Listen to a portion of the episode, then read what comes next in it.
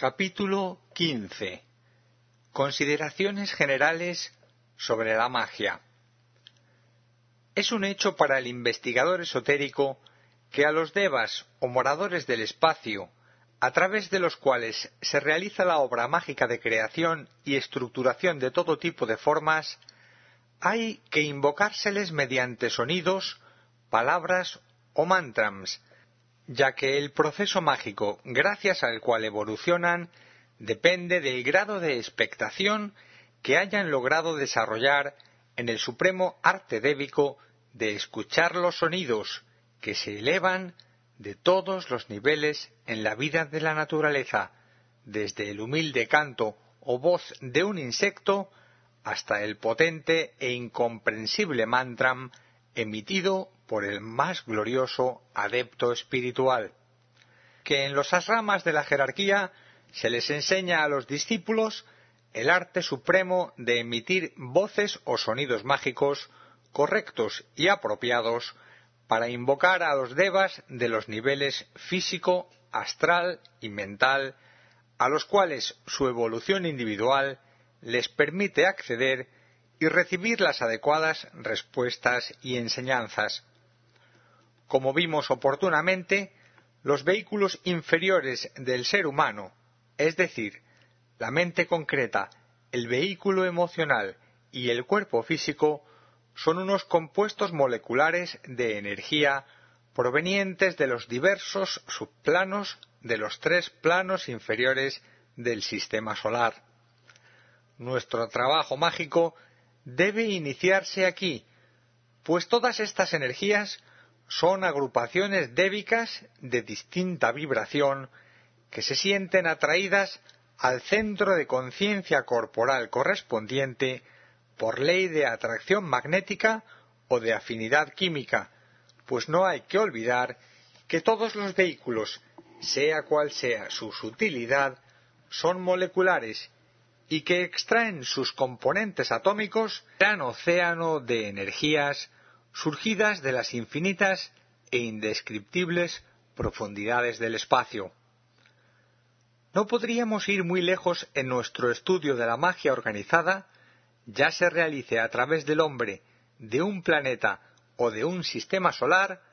sin tener en cuenta a la realidad espacio como contenedor de todos los elementos necesarios para cualquier tipo de creación, desde la más sutil a la más densa. La densidad o la sutilidad de los elementos segregados por las entidades débicas que intervienen en el noble ejercicio de la magia dependerán lógicamente de la calidad invocativa del mago y de los fines que persigue en sus invocaciones. En los asramas de la jerarquía se enseña en forma práctica el arte o ciencia de la magia, primeramente mostrándoles a los discípulos, a través de un eventual desarrollo de la clarividencia, los distintos tipos de devas que constituyen el infinito centro de luz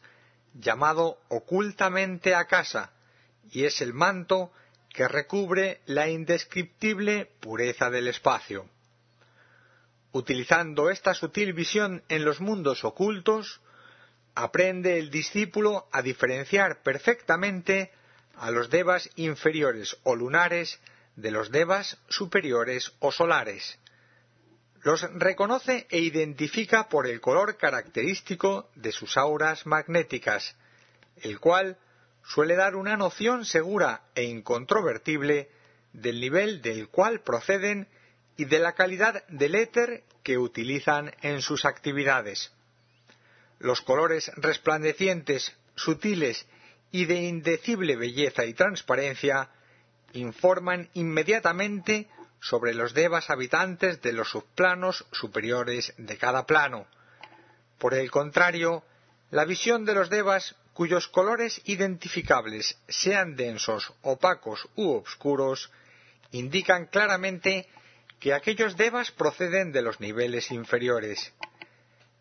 Cada una de estas agrupaciones débicas subdivididas en varias jerarquías, poseen lógicamente una sensibilidad apropiada a los mantrams o voces invocativas que se elevan consciente o inconscientemente del mundo de los hombres, de la singular esfera de los aprendices de mago. Los mantras, mediante los cuales son invocados los devas superiores, han de ser muy distintos de los que atraen la atención de los devas inferiores. La sutilidad, el orden musical,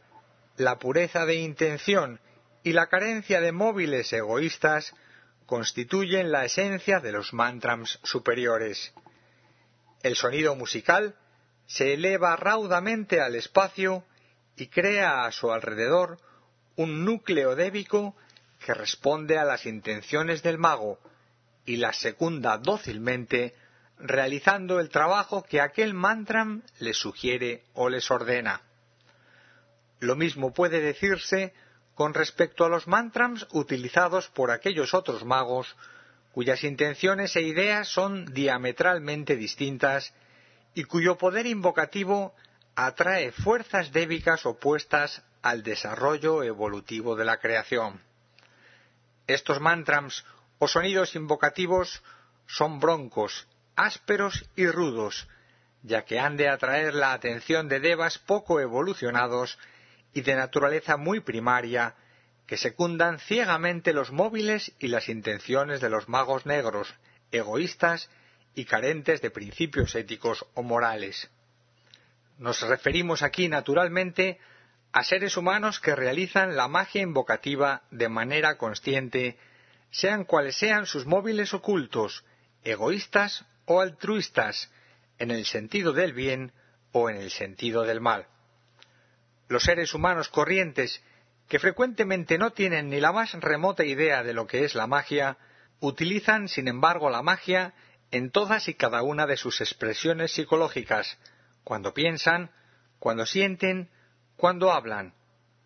Afortunadamente, y para el bien del conjunto de la raza, sus expresiones mentales son muy débiles y no tienen poder suficiente para invocar a los devas ígneos del plano mental los cuales exigen un pensamiento claro y potentemente organizado para sentirse impelidos a secundar las decisiones mentales del pensador, del mago. Por el contrario, los deseos humanos son por lo general tan intensos, densos y apremiantes que los niveles astrales correspondientes están prácticamente rebosantes de aquellas legiones débicas que en su totalidad constituyen el deseo en todas sus expresiones. Cuando este deseo es muy intenso en el hombre y el cuerpo físico posee un doble etérico potentemente organizado, tenemos ante nosotros a aquella expresión mágica técnicamente descrita como magia sexual. Esta magia suele ser de carácter inconsciente en la mayoría de los casos, pero a veces la utiliza el mago negro para dominar a sus víctimas, a las cuales lleva fácilmente por sendas de abyección, de envilecimiento y de negación completa de las facultades superiores del espíritu. Examinado el ser humano a través de la facultad clarividente, se le ve sujeto a las limitaciones propias de su estado evolutivo, las cuales determinan por irradiación magnética las acumulaciones de entidades débicas que forman sus ambientes individuales, familiares y sociales. Se relaciona mayormente con dos agrupaciones débicas, las etericofísicas y las astrales, subdivididas ambas en varias jerarquías o grados de evolución. Los devas etéricos más en contacto con el ser humano pertenecen a la jerarquía de los Agnischaitas, denominados esotéricamente devas del séptimo orden. Los hay de numerosas clases y especies. Los más esplendentes y más sutilmente cualificados construyen los vehículos etéricos de los adeptos e iniciados en encarnación física, así como el del propio Sanat Kumara, el Señor del mundo, quien se expresa físicamente por medio de una forma indescriptiblemente radiante, construida con substancia etérica de la más acrisolada sutilidad. Otros devas de séptimo orden construyen los vehículos etéricos de los seres humanos en múltiples estados de evolución. Los cuerpos de los animales y de las formas vegetales en sus múltiples especies y gradaciones son construidos también por agrupaciones débicas de este orden de Agnischaitas, y todas las formas físicas de la naturaleza, aun las llamadas inertes, poseen un aura etérica o campo magnético creado por las jerarquías inferiores de tales tipos de devas. El cuerpo físico denso de cualquier entidad espiritual manifestada es en realidad una concreción o substanciación de la energía etérica y ha sido construido asimismo por increíbles legiones de vidas débicas pertenecientes a la gran familia de los Agnischaitas. Así, cuando se observa el cuerpo físico del hombre desde el ángulo de la clarividencia, se le observa constituido por diversos tipos de substancia vibratoria, densa y etérica. Al igual que sucede con los siete estados de materia componentes del plano físico del sistema solar, el cuerpo físico del hombre es séptuple en su expresión y contiene todos los elementos substanciales generados y gentilmente ofrecidos por los devas agnischaitas. La obra más densa corresponde naturalmente a los devas etéricos que trabajan y manipulan la substancia sólida, líquida y gaseosa del plano físico. A tales devas se les define ocultamente como elementales constructores, y los hay de distintas gradaciones dentro de una misma familia o especie. Podríamos decir que en cada una de las siete gradaciones que componen la totalidad de los Agnischaitas o devas de séptimo orden, hay devas que trabajan en los niveles superiores de cada especie y otros que lo hacen en los niveles inferiores. Sin embargo, cada cual ocupa su lugar y realiza el trabajo que le ha sido encomendado por sus guías superiores y trata de hacerlo de la mejor manera posible, pues la calidad, la efectividad de su trabajo dependen de su propia y necesaria evolución, lo mismo que ocurre en el mundo de los hombres. La séptima gradación débica de los devas de séptimo orden es lógicamente la más cercana al mundo físico objetivo y a algunas de sus huestes se las suele denominar espíritus de la naturaleza. Poseen muy diversas y variadas formas. El prototipo, sin embargo, lo proporcionan aquellos diminutos elementales llamados comúnmente gnomos o enanitos de los bosques, los cuales, en su increíble variedad, llenan de formas la vida de la naturaleza, desde el átomo físico de hidrógeno, base de la estructuración química del universo, hasta las más bellas y resplandecientes piedras preciosas. Cada gnomo conoce perfectamente su misión y la realiza de acuerdo con las instrucciones que le vienen facilitadas por métodos que escapan a nuestra percepción por sus guías débicos superiores, siguiendo unas líneas de trabajo realmente maravillosas. De ahí que sus creaciones, salvo en muy contadas excepciones, pueden ser consideradas perfectas. No se trata naturalmente de la perfección de un modelo o arquetipo, sino de las innumerables o increíbles fases de un trabajo particular que contribuye a la perfección de un arquetipo. Este arquetipo, ya sea de una flor, de un pájaro o de una piedra preciosa, viene a representar la culminación de un trabajo de equipo o de grupo, cuyas fases o etapas están encomendadas a diversas y bien cualificadas jerarquías de espíritus de la tierra. Tenemos también a los diminutos espíritus de las aguas,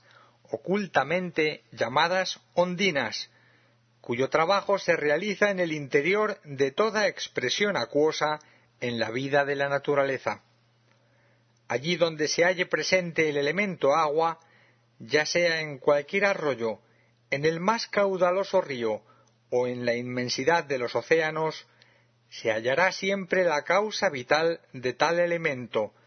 la prodigiosa multiplicidad de las pequeñas ondinas o de los gigantescos Neptunos. La misión de estos espíritus acuosos es mantener el planeta Tierra con el suficiente grado de humedad que permita refrescar el ardor de sus profundas entrañas inflamadas, según reza el libro de los iniciados, haciendo referencia al fuego de Kundalini, cuya ardiente y terrible expresión es el resultado de una infinita acumulación de poderosos agnis o espíritus del fuego, cuya misión es mantener el calor central de la Tierra, mediante el cual son vitalizados todos los cuerpos vivos del planeta, sea cual sea su grado de evolución. El fuego, como elemento vitalizador, existe en distintas jerarquías o intensidades y los espíritus etéricos que lo integran y cualifican cumplen perfectamente la misión que desde niveles superiores les es exigida, estando presentes, por lo tanto, en toda expresión ígnea en la vida de la naturaleza, desde el pequeño fuego de una vela hasta el más pavoroso incendio y las terribles erupciones volcánicas. Los espíritus del aire son denominados silfos o sílfides, y dentro de su ingente y maravilloso grupo se cuentan los grandes señores del viento, dirigen y controlan toda expresión de aire en la vida del planeta, desde la tenue brisa hasta el más potente huracán, desde la atmósfera que respiramos hasta los gases más nocivos que se gestan en las más profundas entrañas de la Tierra. Son los devas más sutiles en orden a la densidad etérica y suelen ser los aliados del mago cuando invoca a las fuerzas del espacio para producir ciertos fenómenos ambientales, pues tales devas, en sus múltiples y variadas jerarquías, constituyen uno de los aspectos planetarios de aquella rara sustancia y maravillosa energía que llamamos electricidad. El mago trabaja generalmente con una energía eléctrica más sutil que la conocida, que invoca desde las profundidades del espacio mediante la concentración, la meditación y la pronunciación de los mantras adecuados. La electricidad extraída del espacio es fuego, aunque un fuego muy distinto que el que solemos utilizar en nuestros hogares y del que surge o emana de las entrañas místicas del planeta bajo el nombre oculto de Kundalini, que mantiene viva la llama de la vida física de la Tierra. La electricidad o fuego del espacio es la energía más potente y más sutil que desarrolla y manipula el Señor del mundo en la evolución del planeta, y es la energía que invoca el mago blanco para producir los resultados de luz que han de enriquecer el mundo social de los hombres. Mediante su hábil utilización puede invocar el fuego de Kundalini, elevándolo hacia las regiones espirituales de su propio ser y purificando con su ascensión todo el complejo molecular de sus cuerpos expresivos. Su paso por los espacios intermoleculares de los mismos clarifican el cuerpo etérico y redimen la sustancia que lo compone. Todo en la naturaleza se alía y complementa. Los devas, sea cual sea su gradación y su especie, trabajan al unísono. Los elementos constitutivos de la tierra, del agua, del aire y del fuego son piezas fundamentales en la creación del universo. El factor común que los integra y unifica es el éter, la sustancia primordial de la creación. Los devas o espíritus elementales, que al manifestarse en el plano físico denso crean la materia sólida, líquida y gaseosa, y viven en el seno de los elementos, son nuestros colaboradores inmediatos en el aprendizaje del arte mágico de la creación. Ellos nos facilitan los materiales precisos y nos ayudan en todo momento si somos capaces de invocarles correctamente. El mago utiliza a todas estas jerarquías débicas de la naturaleza que construyen los elementos vitales del mundo físico, operando mágicamente sobre ellos y atrayendo el favor y la amistad de los devas superiores, que son sus guías y gobernantes, mediante rectitud de conducta y sabias invocaciones. La ley de la naturaleza es siempre de acción coordenada, y la amistad entre los grandes reinos es la base angular donde se apoya el soberbio edificio de la magia organizada. Cada grupo débico, sea cual sea su especie o jerarquía, o el elemento que integra y dentro del cual realiza su evolución, está controlado y dirigido internamente, tal como decíamos en páginas anteriores, por devas más evolucionados. Cada uno de estos devas reúne a su alrededor a un determinado grupo de elementales constructores, enfocando a través de ellos determinados propósitos y actividades. Vemos así que el silfo de categoría débica superior controla y dirige su propio grupo de pequeños silfos, que un agni del fuego mantiene bajo su gobierno y control a un grupo específico de salamandras, que una ondina evolucionada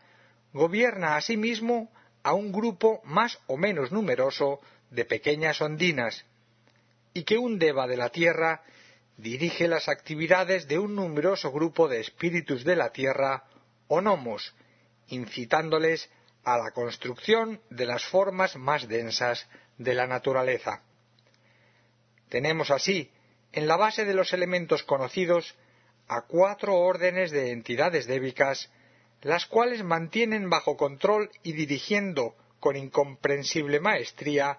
a la ingente cantidad de elementales constructores. Dentro de cada uno de estos órdenes establecidos hay una profusión de huestes y jerarquías que operan bajo los impulsos de un poder débico central, cuya conciencia abarca la extensión o círculo no se pasa del plano físico a este poder central o a este deva superior que abarca a todas las huestes y jerarquías débicas del plano físico,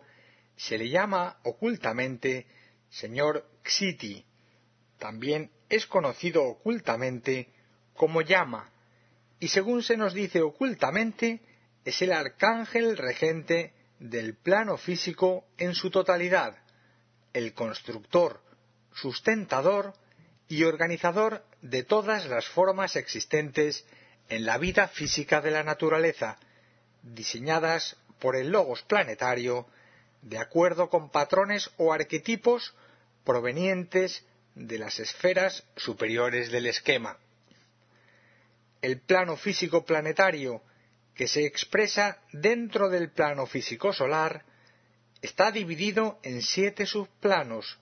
cada uno de los cuales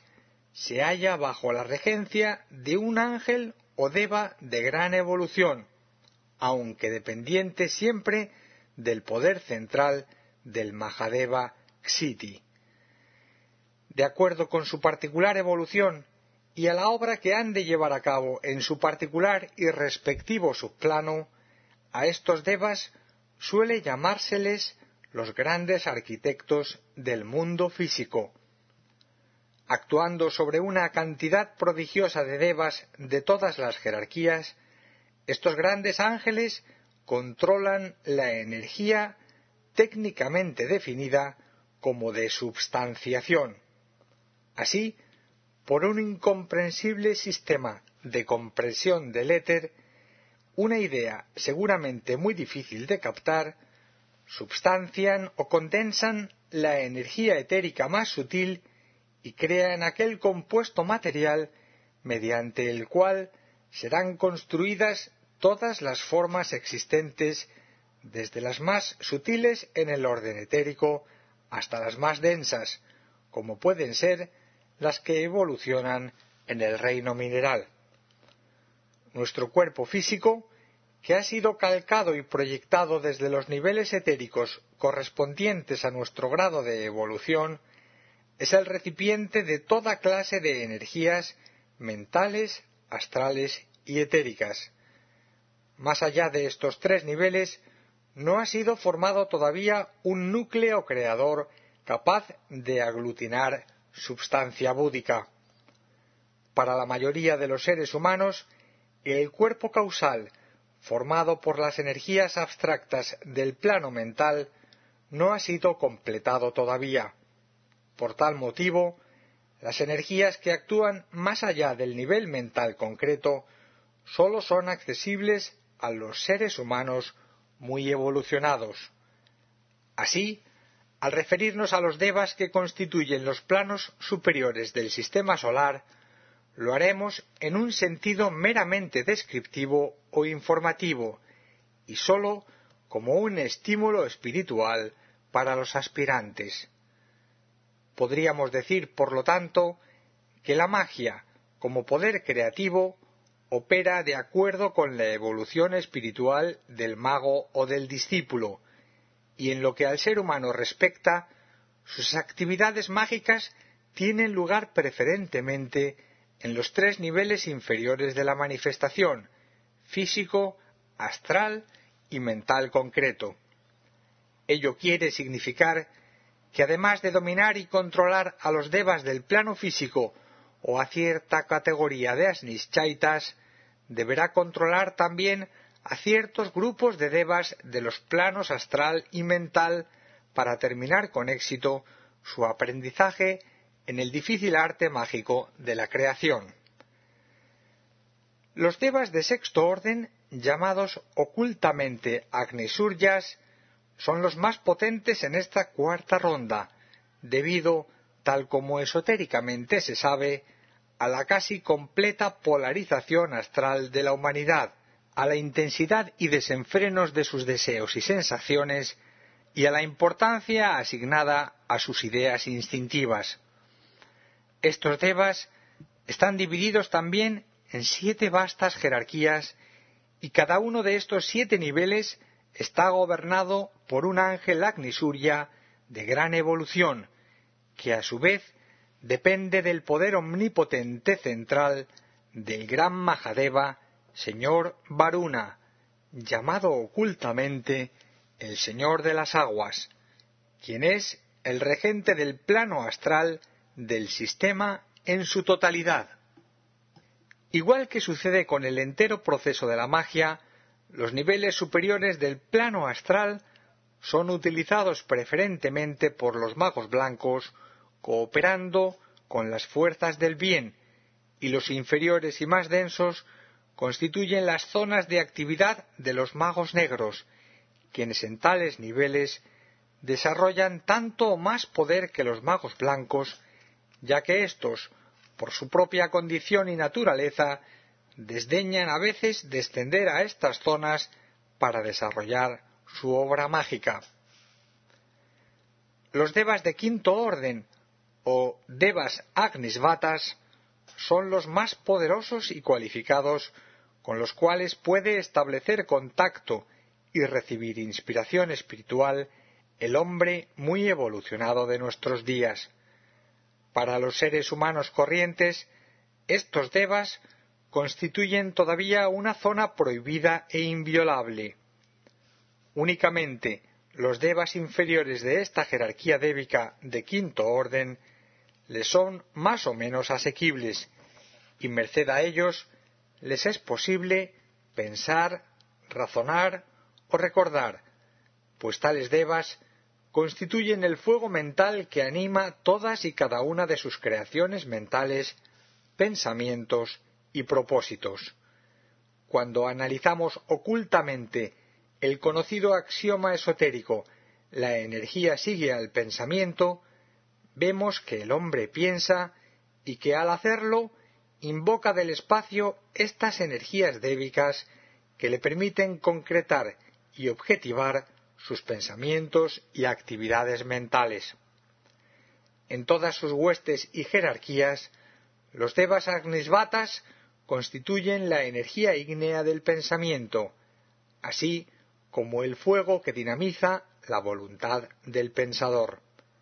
De ahí la importancia que tiene para el mago blanco establecer contacto consciente con estas fuerzas ígneas del espacio, ya que su fuego energetiza todas las operaciones mágicas de su pensamiento y le permite controlar a los devas inferiores de todos los niveles, astral, etérico y físico denso. El mago negro utiliza también para llevar a cabo ciertas operaciones mágicas a la estirpe inferior de devas agnisvatas. A través de ellos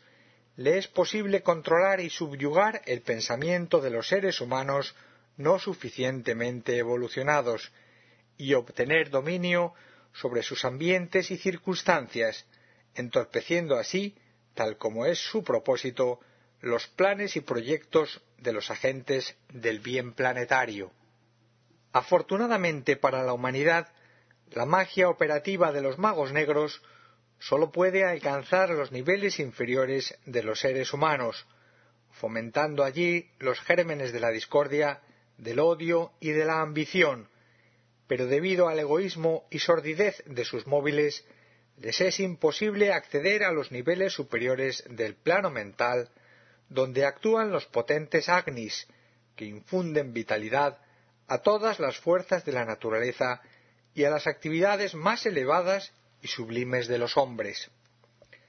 El mago negro sólo puede establecer contacto consciente con los niveles quinto, sexto y séptimo del plano mental, los cuales están muy estrechamente vinculados con idénticos subplanos del plano astral. De ahí que su poder en esta cuarta ronda sea tan potente todavía debido a la intensa y casi completa polarización astral de los seres humanos, lo cual influye en los desastrosos efectos registrados en la vida social y comunitaria de la humanidad.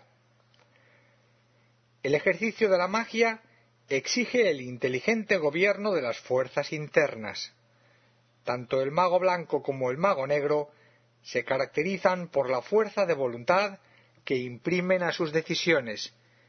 pero tal como hemos tenido interés en señalar en diversas fases de nuestro estudio práctico de la magia, el conocimiento oculto de las reglas y condiciones exigidas sólo se centrará en el bien y en el apoyo decidido a los planes y proyectos de la gran fraternidad blanca del planeta. Hemos establecido claramente los dos tipos de magia. Esperamos ahora, después de haber definido a las tres principales órdenes de devas que operan en los espacios etéricos planetarios, que el aspirante o el discípulo consagrado estudiará convenientemente a las fuerzas débicas con las cuales, y en orden a la particular evolución, ha decidido colaborar de acuerdo con el sagrado anhelo de bien que surge de lo más profundo del corazón y es el verdadero resorte y la única clave de la magia organizada en nuestro mundo.